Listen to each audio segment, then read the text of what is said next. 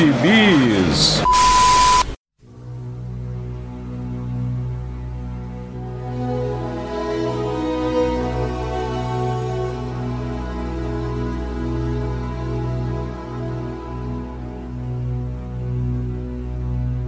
E aí, jagunçada, bem-vindos a mais uma edição do Pilha de Bis, o seu podcast semanal do site Arte Final. Acesse lá www.artefinalhq.com.br para todas as edições do Pilha de Bis, dos Sete Jagunços, do Omniverso e do A Pilha do Aranha. Nós estamos também em todas as redes sociais, é só procurar por arroba artefinalhq no Twitter, no Instagram, no Facebook e no YouTube. Sim, nosso canal no YouTube já está lá com o nome bonitinho, o endereço bonitinho, youtube.com barra artefinalhq. Lá tem todos os podcasts que nós estamos upando, tem lives, inclusive aquela maravilhosa live que nós fizemos com JM Demates. Estamos preparando outras atrações para vocês lá no nosso canal no YouTube também. E além dele, o podcast está no Spotify, no Deezer, no iTunes, no Google Podcasts e no seu agregador de podcasts favorito. Eu sou o Marcos e aqui comigo hoje estão Vitor Azambuja. O dia mais claro e na noite mais densa. Maurício Dantas. Olá, garotada. E Marcelo Miranda. E aí, seus descabeçudos? Bom, vamos para mais um podcast bonitinho com nossas leituras da semana, o, ou um pilha de bis clássico. Vamos começar com ele, Vitor Azambuja. O que, que você leu esses dias, Vitor Azambuja? Bom, eu como estou sempre em contato com a minha criança interior, eu fiquei muito curioso por um gibizinho, até foi nosso colega do outro podcast ali do lado, o Jamerson, que comentou um tempo atrás no Twitter o Lanterna Verde Legado, que é um gibi da linha DC Graphic Novel for Kids. A Panini está publicando alguma coisa dessa linha nova, e eu acho bacana, eu sempre defendi e defenderei que, que os comics precisam seguir um pouco esse modelo japonês e lançar é, edições para cada faixa etária, ou pelo menos para cada grupo assim de leitores e formar novos leitores. Talvez até melhor do que tentar introduzir leitores à continuidade regular, entre aspas, seria essa abordagem de você lançar um material com personagem, a Marvel também faz isso lá na sua Marvel Action. Você lançar um material com personagem que, o, que aquele jovem leitor conhece de outras mídias ou até só de, de brinquedos, enfim. E aí esse material ser mais acessível do que você ficar rebutando a sua continuidade regular para que ela seja necessariamente é, muito acessível, porque não vai ser, nunca vai ser.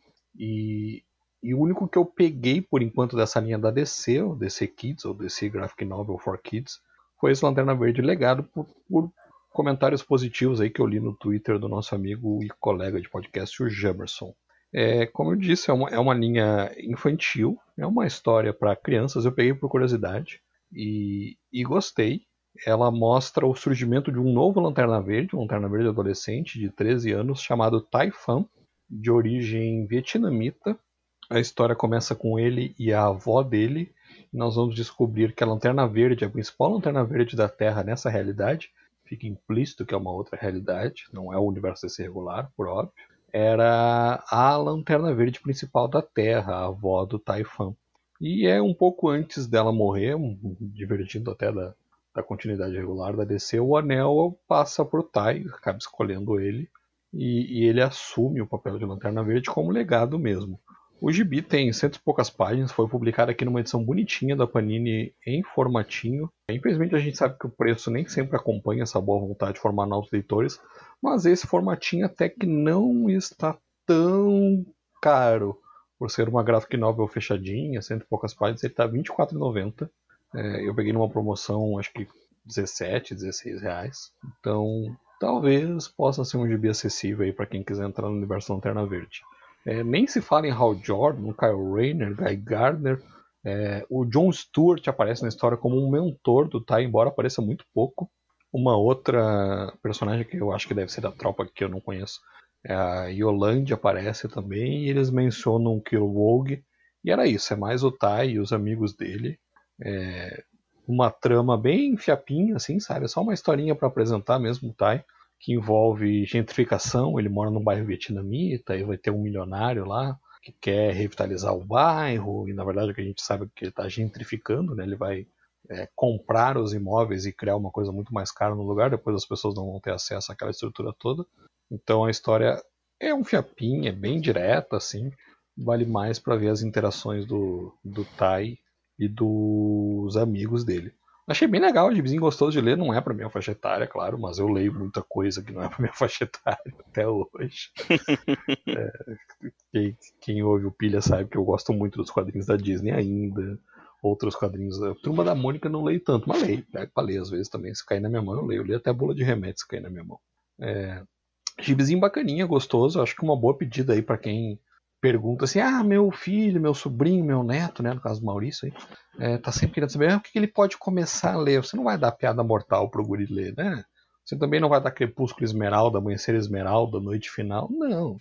Ele quer ler um gibizinho. Nem Druna, não vai, também não vai dar não, Druna, né? Não vai dar. Não, vamos, não vamos começar por Druna, né? Deixa isso para uma, uma, outra fase, né? Com aos 13 anos, um pouco cedo, talvez aos 14. Enfim, não, tá, gente? Não, não tô estimulando ninguém a comprar gibi para maior de idade para adolescente, tá? Longe de mim. Uh, mas eu acho que esse gibizinho serve bem esse papel. Pô, ele quer, quer ler gibi, quer conhecer o. Quer ver o personagem que, que ele gosta, que é o Lanterna Verde, que ele já viu em outros lugares é, um gibizinho para criança do Lanterna Verde. Não precisa, não tem aquilo tudo de continuidade, tem a tropa, né, vai ter algum tipo de conexão com o que ele conhece da mitologia do personagem, sem necessariamente estar inserido no que a gente chama de cronologia ou cânone do personagem. E o Tai, inclusive, ele já, já apareceu é, em outros gibis de linha da DC. Eu comentei um episódio passado o DC Festival of Heroes, que era uma celebração dos super-heróis asiáticos da DC, tem uma historinha do Tai ali. É, também. Sim, sim. Lembro que você falou dele. Isso. E aí eu tô vendo aqui também que ele já apareceu provavelmente num backup, uma edição recente do Green Lantern Season 2, é, número 11. Essa eu acho que não, não saiu aqui no Brasil ainda, ela é de abril de 2021 lá fora. Então estou imaginando. Ah, ele aparece numa visão aqui, muito bom. A DC Fandom Week é é muito boa, tá mostrando aqui que ele aparece numa visão. Então ele já está aí aos poucos sendo inserido na mitologia do personagem, ainda que não no universo regular. E a gente sabe que tem uma lanterna verde adolescente no universo regular, que é a lanterna nerd, né? A Teen Lantern, que o Bendis introduziu lá na, na Justiça Jovem. Então talvez o Tai em algum momento venha aparecer. Muito embora o Lanterna Verde sempre seja um personagem estranho para mim, né? Porque que tanto Lanterna Verde precisa ter só na Terra, né? Só a Terra tem problema. Tem 50 lanternas verdes da Terra, especificamente, né? Eles falam que é do setor 2814, mas eles só ficam na Terra. É, é e, e, eles até tentaram dar uma ajeitada nisso quando botaram lá dois lanternas por setor, mas ainda assim ficou super populoso, né? O, o, o da Terra, né? É, tudo bem que a Terra dá muito problema, né? Mas, gente, não é como se ela fosse desprotegida, sabe? Não é como se não tivessem outro super-herói. Mas beleza. Então a história ela é, ela é, totalmente fora da cronologia. Então qualquer assim, você pode dar de boa para uma criança ou para um pré-adolescente ali que ele não precisa ter aquele aquela carga de leitura que a gente sempre Cara, reclama. Não, assim, ó, ele não, não apresenta a mitologia dos Lanternas Verdes, mas ele é bem simples assim, sabe? O Tai acha o anel, ele nem sabe que é a avó dele, ele acha que é um anel de jade, né, que a avó dele deixa de herança para ele. E ele acha o anel e, e aí ele vai para Oa e em uma página o John Stewart explica para ele que eles são meio que policiais espaciais e ele aceita tudo de boa. O treinamento dele é bem pra frentex também, né? Bem simplesinho. Não, força de vontade e tal. Tem a tropa do lanterna, dos Lanternas Amarelos, né? Eles falam que, o, que, a grande ameaça vai ser o Sinestro, né? Ele até enfrenta um outro personagem que se revela, um Lanterna Amarelo. Você vai matar de cara quem é o personagem quando tiver lento, mas beleza. E eu não falei dos criadores, são dois criadores asiáticos também. O, o Ming Le é o roteirista e o Andy Tong é o desenhista. Então, realmente é um, um personagem bem inserido dentro dessa questão da diversidade, né? E de, de dar uma visibilidade para os asiáticos nos quadrinhos dos Estados Unidos, né? Nos comics. Então, bacana por isso também.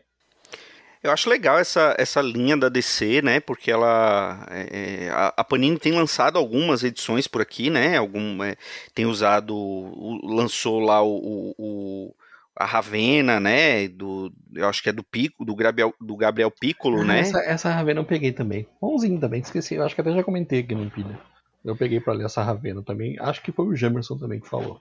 Foi, o Jamerson falou. Lançou, lançou até um, um que a gente. Até esquisito, né? Que lançou um do Constantine, né? Também nessa linha. É, essa da Ravena é totalmente diferente da personagem que a gente conhece, tá? É, é para pegar mais a galera que gostou do, do seriado, do, ou, que, ou do, até do, do desenho mesmo.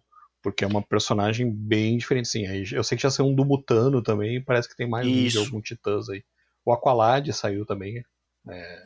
Saiu da Mera, saiu, tem vários, de, saiu de vários da, personagens. Da né? Arlequina, também da Mariko Tamaki, que é bem famosa, tá, escre tá escrevendo a Mulher Maravilha, que tá saindo aqui agora no Brasil. E saiu da Canário Negro.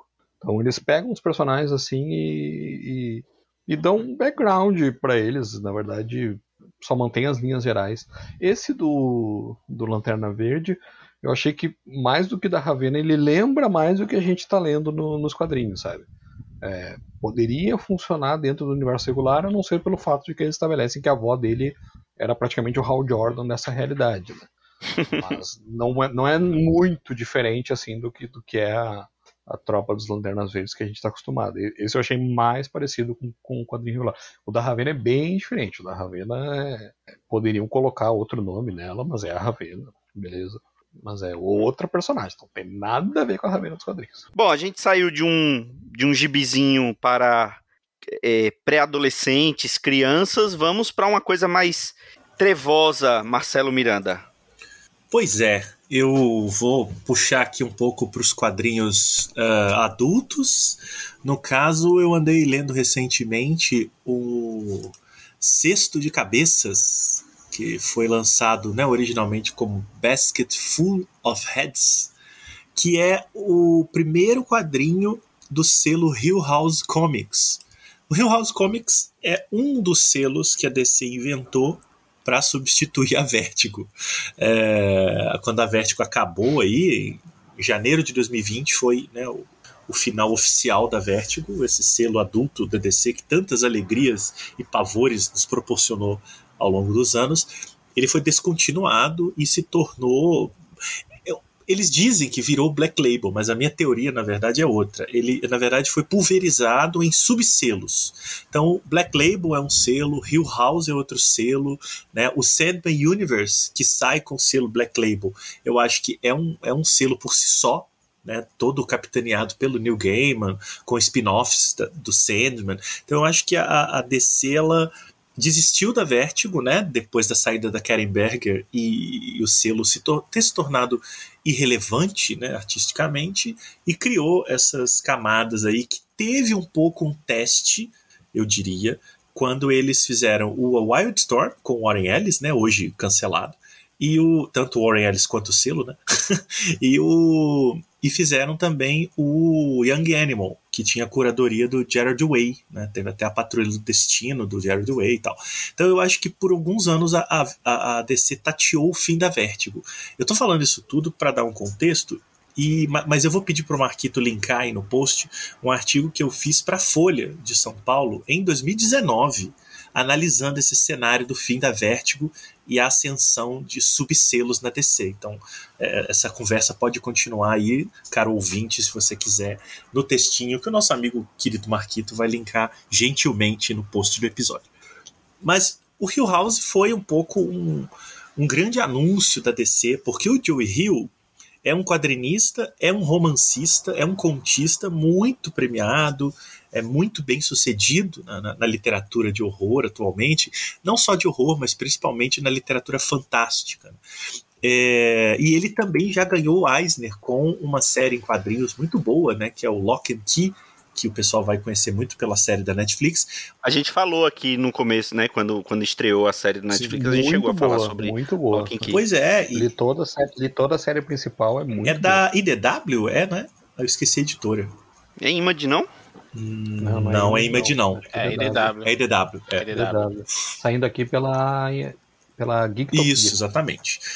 Então ele, ele foi revelado nos quadrinhos com isso, mas escreveu outras coisas também. E como romancista, ele tem alguns livros e contista também, alguns livros muito impressionantes. Então é um cara legal. E nas horas vagas, ele também é filho do Stephen King.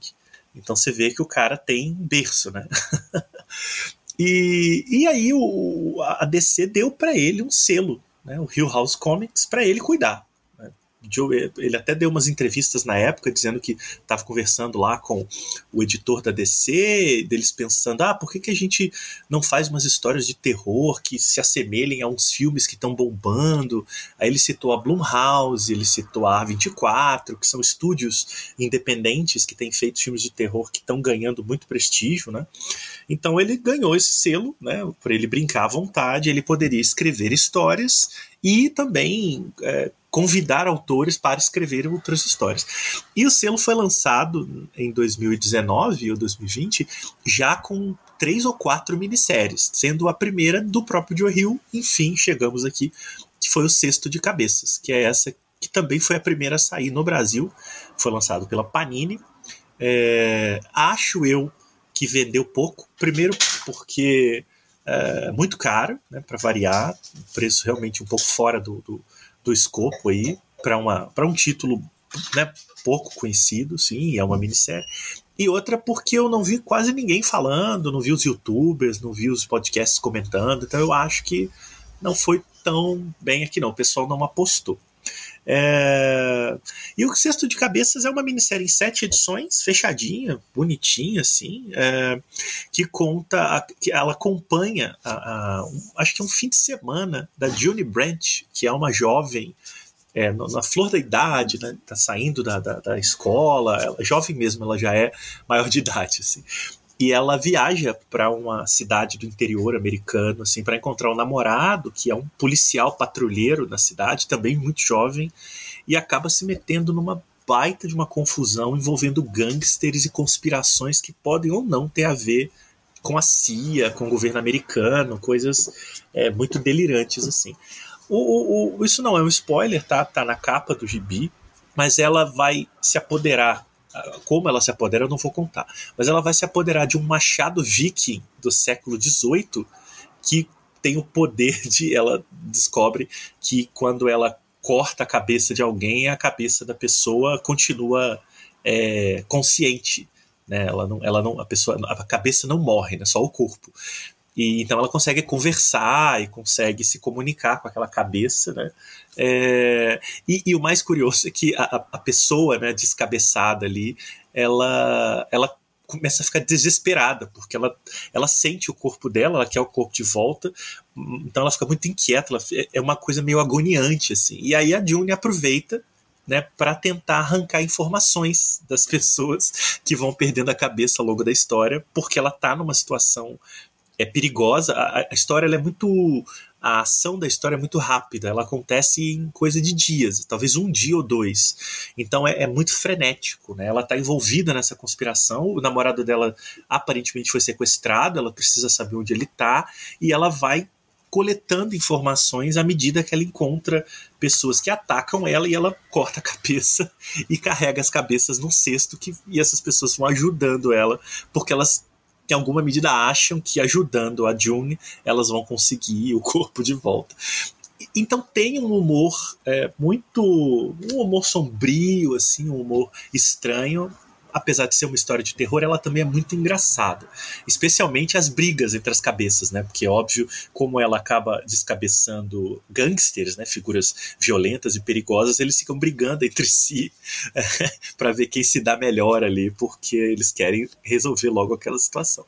Aí tem uns plot twists, tem umas coisas. Enfim, é um gibizinho bom de ler, se lê muito rápido, apesar dele ser ele ter muita massa de texto me chamou a atenção. Acho que o Joey Hill deixou vir ali muito a verve romancista dele, então é, é, textualmente ele é muito pesado, mas lê-se rápido porque a história tem essa pegada, né, que é um pouco divertida, ela é um pouco macabra, tem muitas reviravoltas, então você acha que está por dentro e de repente a história muda e tal.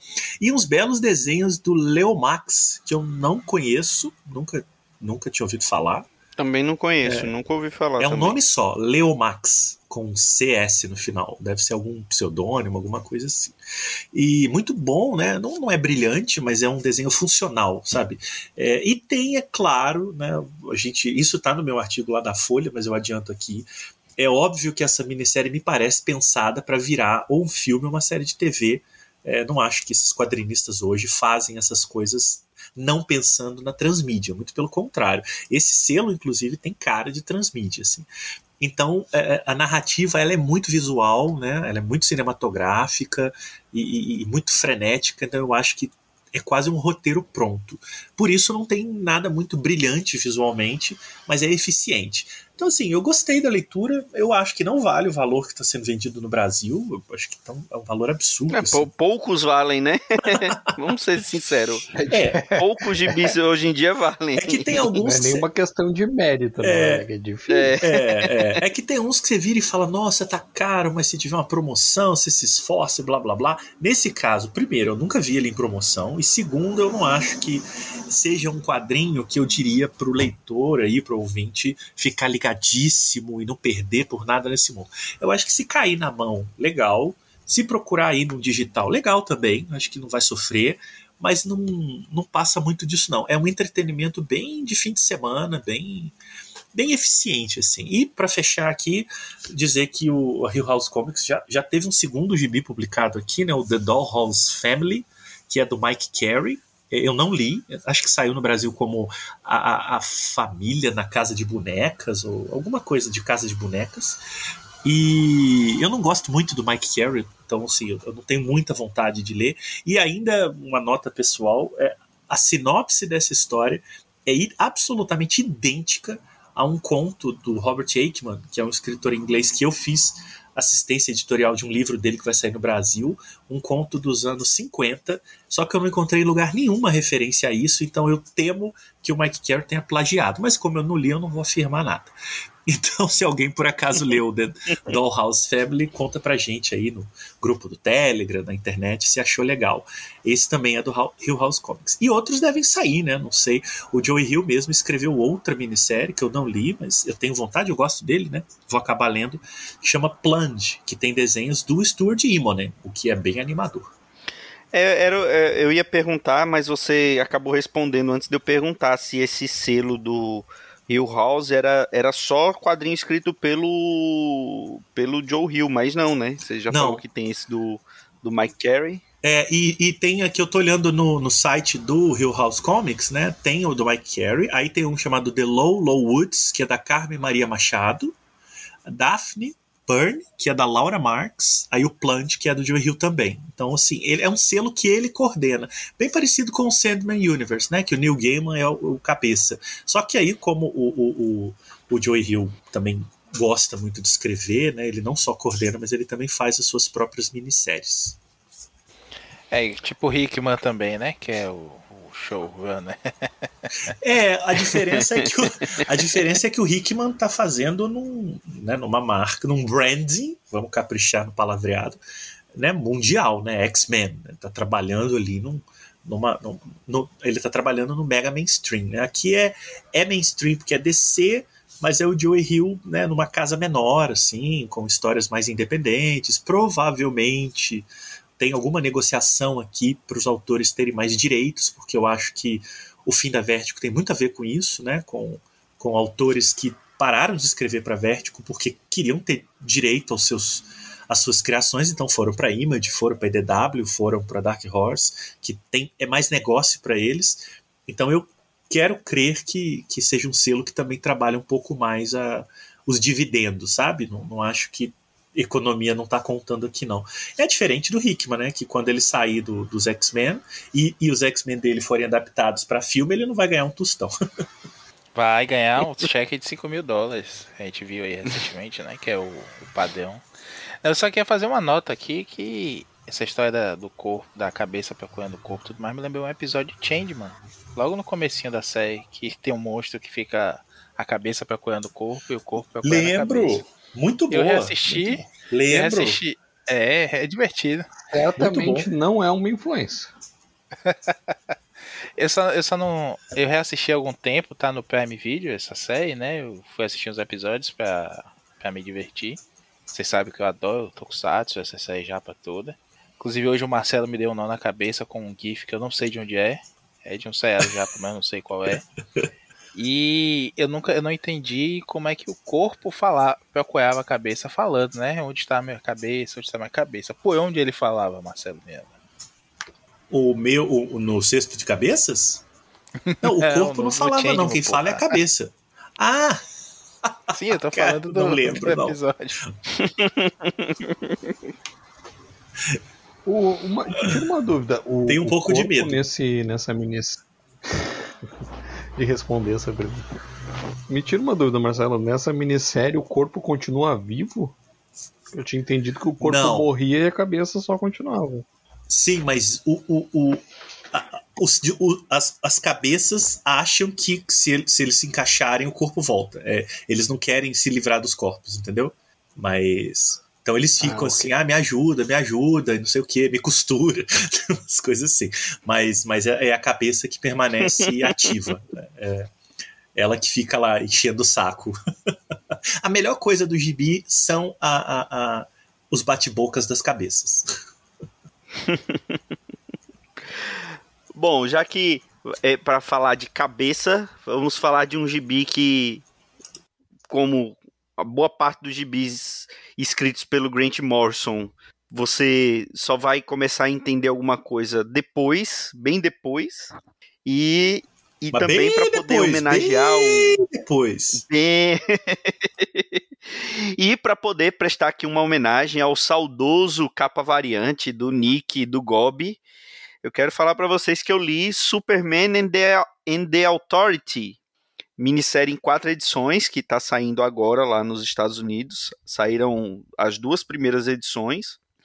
Que eu peguei meio bonde andando, porque eu não estou acompanhando as revistas do Superman lá nos Estados Unidos, então talvez Maurício possa me ajudar com isso aqui que eu imaginei no início que seria uma versão alternativa do Superman. Ele tá meio.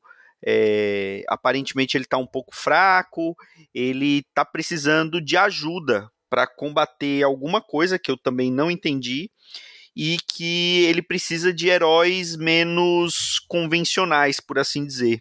E o primeiro que ele ou heróis, né? Ele precisa de figuras menos convencionais, porque o primeiro que ele vai atrás é o Manchester Black, é aquele personagem que ficou famoso naquela história lá do é, da Elite, né? O Superman e a Elite, Action Comics 750, salvo É, mas engano. aquele não é o Manchester Black, né?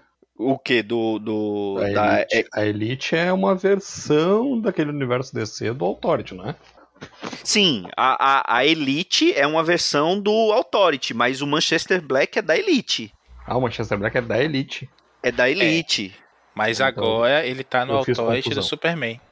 É. Isso, agora voltou para o original, porque na, na época era, era uma, uma paródia, uma, uma crítica, né? Que o, o- foi o Joe Kelly, né? Isso é do isso é história do Joe Kelly, né? Na, da, dessa Action Comics. Isso. E, e aí, é, agora, nesse universo novo, que faz tudo parte do, da- do mesmo. É tudo parte do mesmo universo, né? Authority, Elite, Superman, tudo um universo só. E ele vai atrás do Manchester Black para poder ajudá-lo a montar uma equipe que é, de, de figuras meio controversas para fazer algumas coisas que nem o Superman po- poderia fazer e ele não quer envolver a Liga da Justiça nisso. E assim, é um, é um, um Manchester Black é, com uma personalidade completamente desprezível. O Superman ele tá mais velho, grisalho, com um uniforme é, diferente, né? E, e essa primeira edição é basicamente o, o, o Superman salvando o Manchester Black de ser preso e, e curando ele, porque ele acaba sendo baleado tal. E fazendo essa proposta pro, pro Manchester Black. Só que o, o, o Manchester ele odeia o Superman. Então ele, a princípio, ele não quer ajudar. E na segunda edição já é ele fazendo um recrutamento, né? E, e são figuras assim que são, são as figuras da- do Authority, né? Então tem o, o Meia-Noite o Apollo, que é engraçado que o, o Meia-Noite dá de presente pro Apollo uma, a parceria com o Superman, né? Que é o presente de aniversário. O, eles estão numa missão e o Apollo desconfiado que o Meia-Noite está traindo ele, porque encontra um, um- encontra fósforos na, lá e nenhum dos dois fuma. É, aí um, um outro personagem que eles recrutam é a Aço, né, a sobrinha do, do John Henry Irons, né, a, a, a Natasha, né, que também é, é- já vestiu a armadura de aço tal. E aparece também a magia, né? Que a gente lembra do, do Esquadrão Suicida, do filme do Esquadrão Suicida, ela aparece aqui, é um também uma das personagens que, que aparece. Mas assim, já saiu metade da edição do, do, da minissérie, é uma minissérie em quatro edições. Tem promessa que isso vai se reverberar nas edições de linha do Superman, do Superman é, Son of Kal-El, que é o que é o John, né, que é a mensal escrita pelo Tom Taylor, em outras revistas do, do na, na própria revista da Liga, mas é, até agora eu confesso a vocês que eu não entendi muito, não entendi quase nada do que aconteceu ali. É o Morrison viajando, tem desenhos lá do Mikel Ranin. Na segunda edição tem outros desenhistas também, então cada, cada um desses é, personagens novos que aparece tem um desenhista diferente ali. E assim, é Morrison. Você vai lendo porque você, você quer entender a loucura, mas normalmente chega no final e você não entende o que, o que ele está querendo dizer ali. Marquito, fique tranquilo, porque o Lanterna Verde ele foi assim. É, a primeira temporada, eu, eu acho que chegou. É, é cada temporada teve 12 números, né? Acho que chegou ali na, na, na, na quarta ou quinta e eu pensei, é, não, não vai dar, não vou entender nada disso aqui, nada. E aí chegou, e aí chegou no final, eu entendi, acho, fiz umas pesquisas, porque tem um, tem um, a gente já comentou isso, né? Tem um site que analisou edição a edição, isso foi legal. E olha, eu acho um barato, na verdade, ficar caçando as coisas. Mas isso só adianta depois que a série acaba, porque antes a coisa em andamento é doideira mesmo. Eu tendo a achar que essas mensais do Morrison são melhores lidas em sequência. Eu, eu tendo a esperar um pouquinho mas é a minha experiência com ele, porque eu acho que alguns autores demandam formas de experiência, né? No caso dele, eu, em geral, prefiro ir lendo com todas na minha mão para ficar indo, voltando e voltando e indo. Essa coisa da mensalzinha do Morrison, eu não consigo, não. Eu fico, eu fico muito eu chateado. Só... eu só leio o Grant Morrison assim, sem nenhuma pretensão de entender o que está acontecendo. Nenhuma. aquela multiversity, multiversidade, até hoje eu não entendi eu li, li inteira, já, já passou um tempo, né? Já deu tempo de. Se ele estava pretendendo alguma coisa com aquilo ali, ele colocar em prática, e até hoje eu não entendi. Continuo sem entender o que foi aquilo. E o, acho que o, poucos trabalhos dele dá pra entender. Por exemplo, é, Grandes Astros, Superman, dá pra entender. É, Asilo Arca, né, o comecinho lá, dá pra entender. O resto, eu acho que eu só li Grant Morrison sem tentar entender. Nossa. A Liga da Justiça você consegue entender não, também. Liga, sim, não, é, o Patru mais... Patrulha do Destino também é bem suave, eu acho. Tem um, tem um climão de. É. de, de... Não, patru, Patrulha não, de Destino, Destino já não, é, não. não é. Patrulha. O que, o que acontece? Como a... diz meu, meu amigo meu amigo Leandro Laurentino, você não sabe se tá usando LSD ou se tá lendo um gibi. mas o caso da patrulha, eu acho que assim, é muita loucurada, mas o entendimento é simples. Já os invisíveis é muita loucurada e é difícil de entender mesmo. Assim. Ali o negócio é barra pesado. Mas a patrulha eu acho que é, é de boa, assim. É só doideira, mas, mas não, não é difícil. Patrulha tem duas vantagens que o Morrison não sabe usar sempre. Patrulha é autocontido, não é um projeto que se espalha ao longo de 200 gibis, que é uma coisa que nunca dá certo na DC, né? Vídeo que o Vitor tá falando. Não vai para lugar nenhum Multiversity, Vitor, porque a DC não sabe o que quer e a cada três anos tem um reboot. Então, qualquer eles, plano eles, que ele eles, tinha. A impressão que eu tenho é que eles sempre prometem pro Morrison, esse é o reboot, vai lá e faz. E aí ele vai e escreve um negócio que só faz sentido se for pra ser reboot, mas não é. Aí é isso, com um pedaço de uma coisa solto. maior, Vide, né? É, fica solto. É, vide crise final, né? Que era a grande promessa de reboot e deu ruim. É, ele consegue matar o Batman duas vezes, nenhuma delas vai valer. E e outra coisa de que a vantagem de Patrulha também é que não é autorreferencial demais, que é uma coisa que o é Morrison se perde. Por exemplo, o Batman dele, nosso amigo Mauro Elovitch deve estar ouvindo a gente em algum momento. Ele briga comigo porque eu gosto do Batman dele, mas eu entendo que aquilo é fechado demais. É para quem leu todos os gibis do Batman desde a edição 1 do a primeira é. Detective Comics que o Batman apareceu, sabe? Porque é, ele vai lá lembrar... Você tem que ler assim, você tem que entender que ele, ele fala numa entrevista, acho que no prefácio do, do encadernado ele fala. É como se o Batman tivesse fosse o mesmo personagem, a mesma cronologia em tudo que foi publicado até Isso, hoje. tudo valeu, tudo existiu. Os dias do Batman são muito cheios, né? Exato. Então por isso E, que é aquela, assim, aquela maluquice toda. Quando eu comprei os encadernados da Panini, os quais eu nem tenho mais, é, eu reli tudo e eu reli com a, a assistência de um Tumblr que eu achei aqui na internet que, que comentava edição por edição do, do Randall Morrison no Batman e mostrava de onde vinha cada referência. Aí várias vezes você vai dizer, ah, rapaz, então é por isso. Talvez tenha um desse de Multiverse também, viu? Tem, tem, tem sim. Tem um vídeo no YouTube também, até brasileiro, que analisa capítulo a capítulo do Multivest. Ah, vou procurar.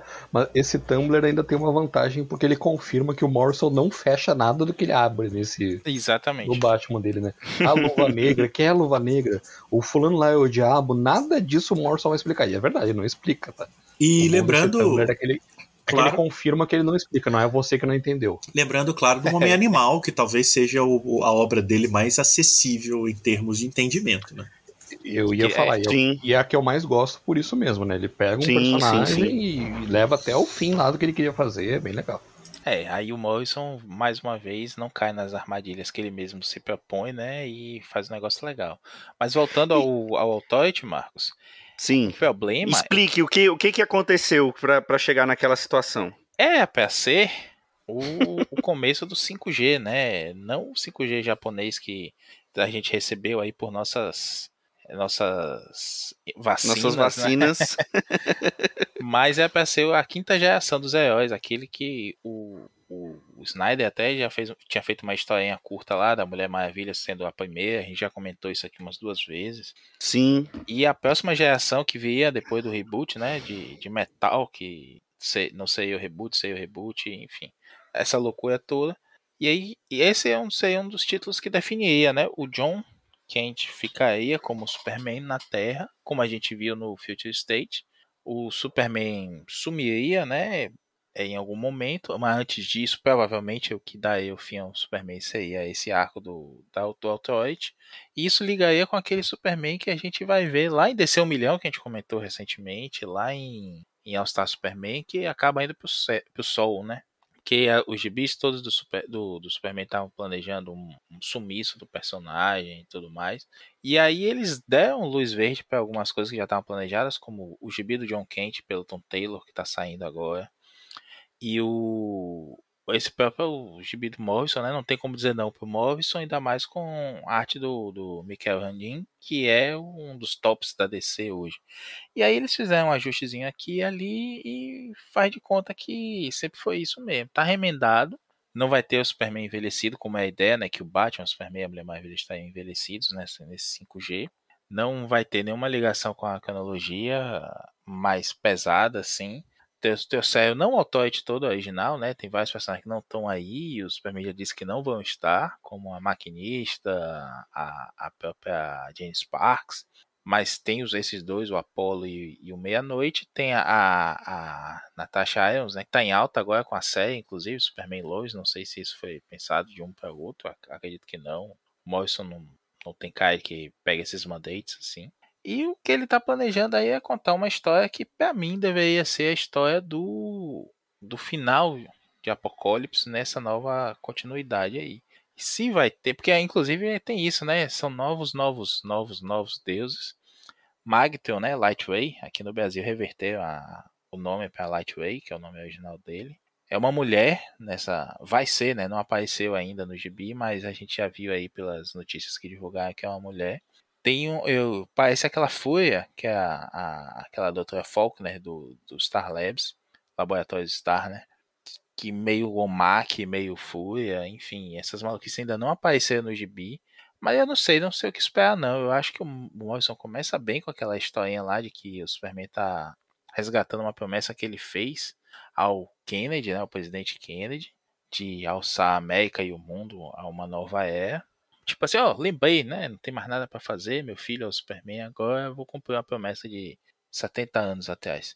E ele vai atrás dessa galera e me parece muito estranho, é bem o que vocês falaram mesmo, só dá pra saber o que é que o Morrison quer no último quadro da última edição. Mas o gibi é divertido em si, não é muito profundo, pelo, pelo menos parece, deve ser daquelas coisas que a gente, quando terminar de ler a última edição, voltar pra ler a primeira, aí vai ver um monte de referenciazinha. Mas a, a arte é legal e a leitura em si é divertida. Agora é para acabar achando que não entendeu nada mesmo. E eu ainda acho que o Lanterna Verde dele é mais compreensível do que esse aí, desde o comecinho.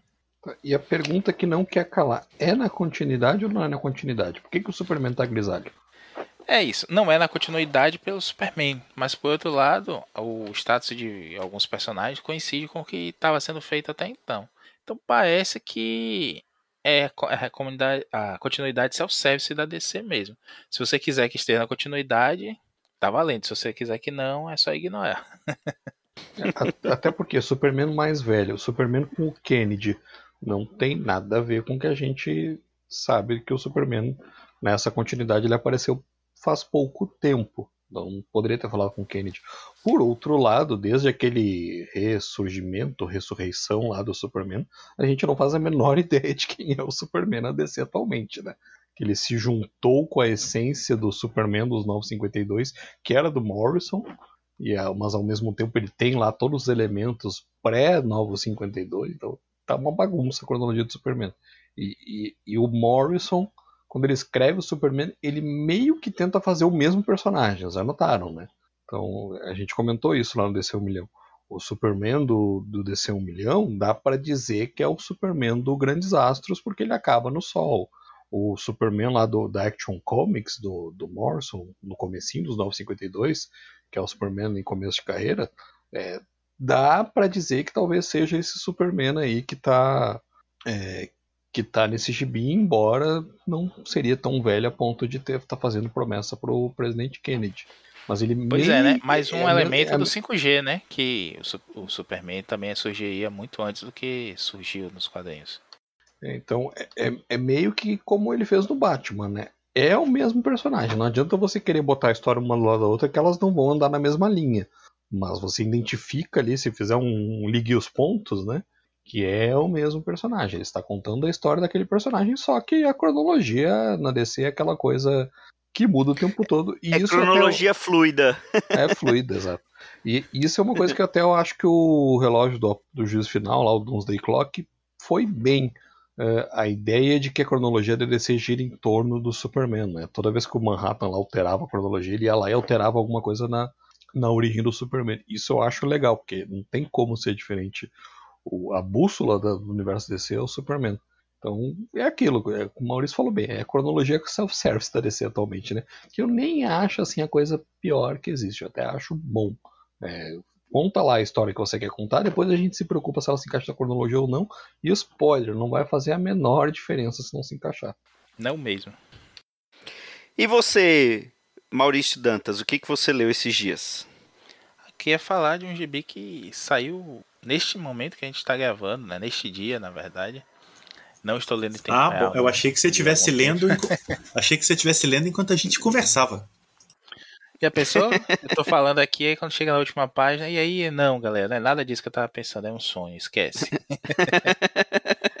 não, é, é um gibi que os fãs ardorosos dos anos 90 estavam esperando, que é a volta do, do Cable velho, né? O fim do Babel, o Baby Cable. Aleluia, graças a Deus, que personagem ruim aquele Kid Cable, que troço chato. Não é ruim. Se você ler o, ler o Exterminados, que é onde ele aparece, é um personagem legal.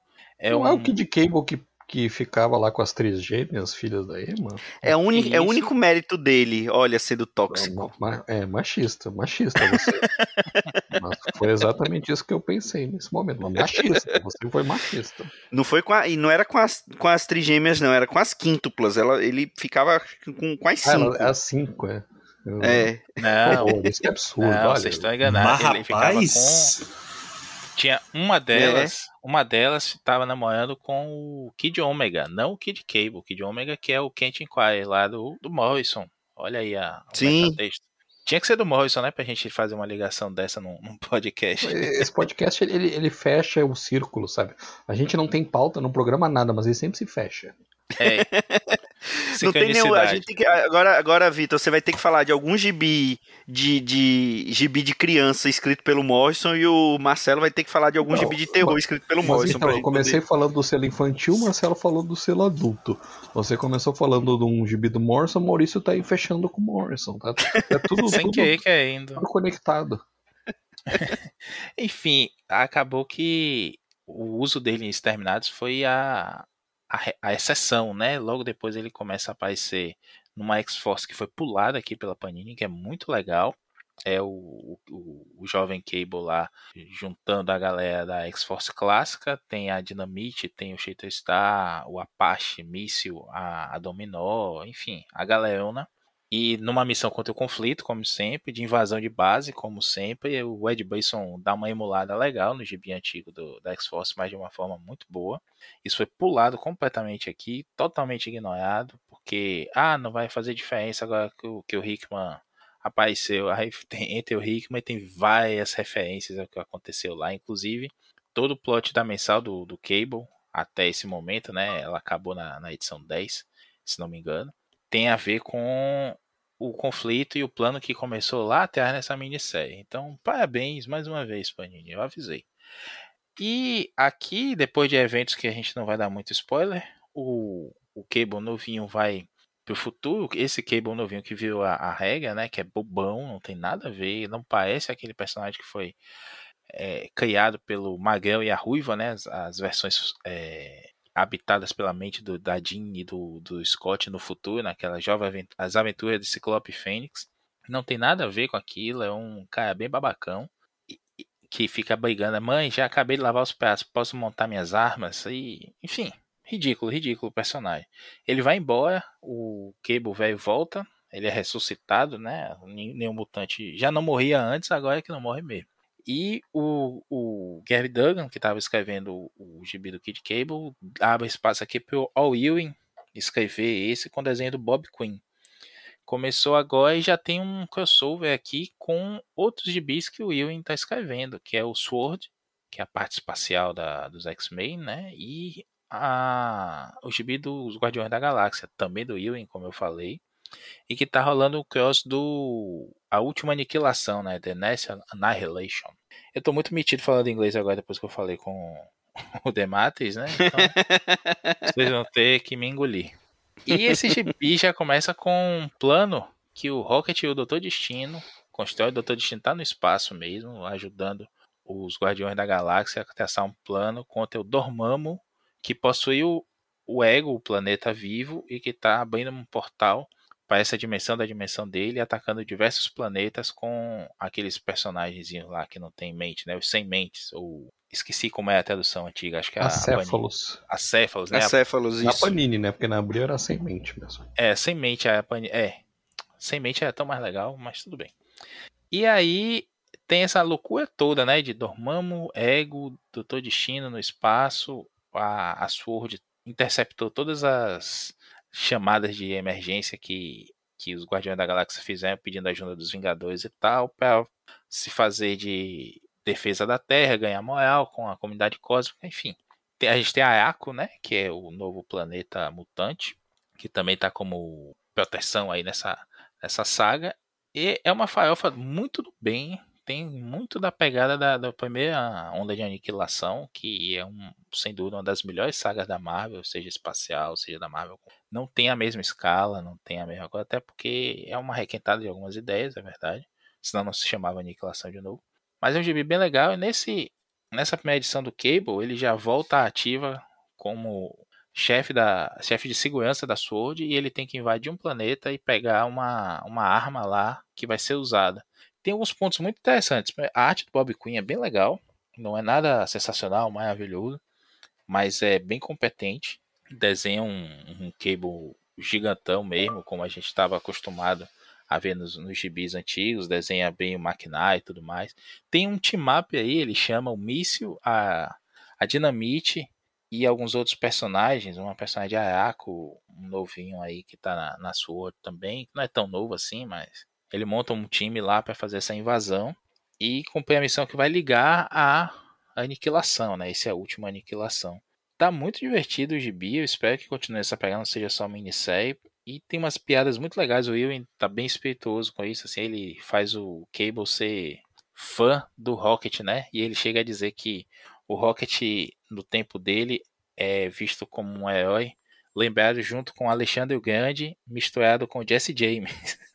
Então ele dá uma de fanboy mesmo do, do Rocket. Tem algumas brincadeiras lá, ele fala algumas dicas, tipo, ah, essa, essa aqui é a primeira grande é Krakoana. Então dá a entender que vai ter uma outra era e tudo mais. Ele liga com aquele Império Intergaláctico de Wakanda também e com umas outras temas aí que não dá pra gente falar muito sem, sem dar spoiler. O Ewing tá escrevendo umas coisas bem encaixadinhas umas com as outras, a gente já comentei aqui em outros programas, seja com Hulk, com o resto do universo Marvel, então a gente vê que esses caras estão se, se falando mesmo, estão conversando. Isso é muito bom pra cronologia, olha aí, né, falando, xingando a, a DC que a gente não sabe onde é que as coisas se encaixam, a Marvel tá fazendo o caminho oposto encaixando uma coisa na outra, falando do que está acontecendo em outro título, fazendo aquele asteriscozinho que a Panini não vai colocar aqui nas edições. Isso é muito bom. E esse gibi já começou bem. Mais um momento capa variante, né, Marcos? A gente comentando uma primeira edição aqui. Sim. Que recomendo. Eu acredito que vou falar mais dela também lá na, no futuro, lá no, no site do Arte Final. Mas por enquanto, posso dizer que leiam. Tá bem bacana. É, o, o, só o fato de ter, de ter tirado de cena o, o cablezinho já, já é alguma coisa que vale a pena. Ah, e tem uma coisa bem legal também que o Ian coloca. Diz assim, ah, me pergunta pra que que eu... Eu ando com, eu tenho tanto bolso na minha roupa, né? É, é simples, é para guardar bala. Mas eu sempre presumi que fosse para isso, né? Não podia ser pra outra coisa. Mas, ba Mas bala, bala, bala, o doce ou bala de munição? Depende. Se, bala... for, se for o cablezinho, é bala doce. Se for o cable velho, é bala de munição. Ou, ou é bala, bala soft que mata que também. disparam bala. bala soft. ou é bala para as armas que disparam bala, ou é bateria para as arminhas que disparam laser, né? Porque não é possível que não tenha bateria. Aí tem um negócio também que pode irritar alguns fãs, que é essa coisa que o Will estabeleceu. Na verdade, o Duggan estabeleceu no finalzinho do run dele, que o último arco é o Cable novo e o Cable velho fazendo uma parceria lá para acabar com o conflito. E aí o Cable velho troca de braço, o braço esquerdo dele, né, biônico, ele troca para braços modulares, que cada um tem uma inteligência artificial própria. Isso não é de agora, isso vem já desde os Fabulosos Vingadores do Duggan que ele tinha aquela tatuagemzinha de uma mulher que falava com ele no braço mecânico.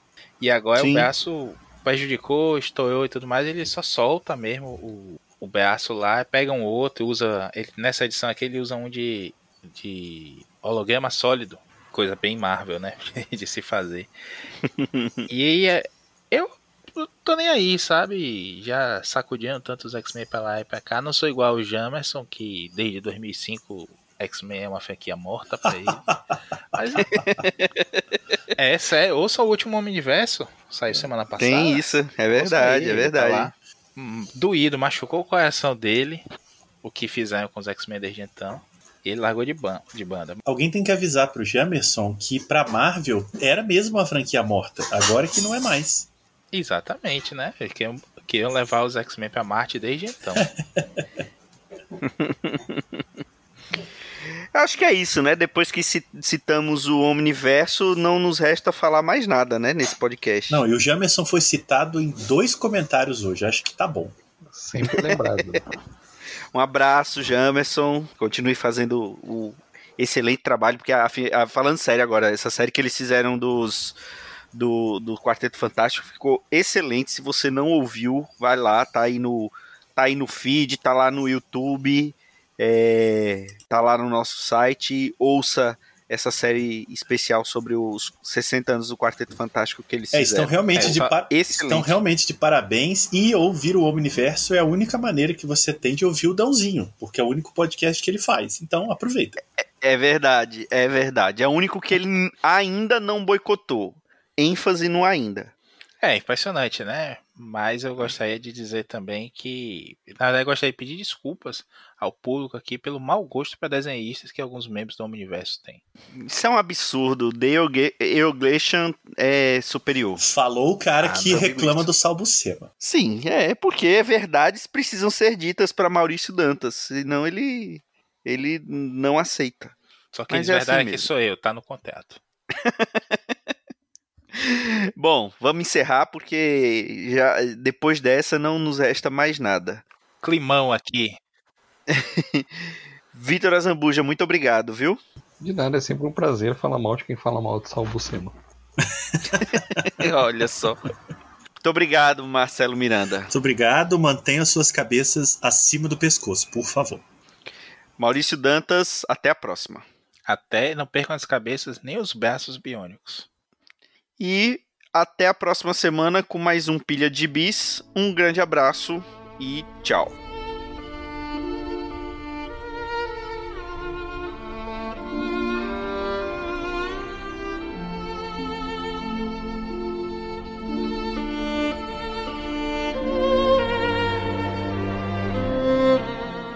Esse foi o Pilha de Gibis, mais um podcast com selo dos cabras de qualidade do Arte Final. Gostou do que ouviu aqui? Compartilhe e acesse o site, tem muito mais conteúdo de qualidade esperando por você. Vai comprar seus gibis na Amazon?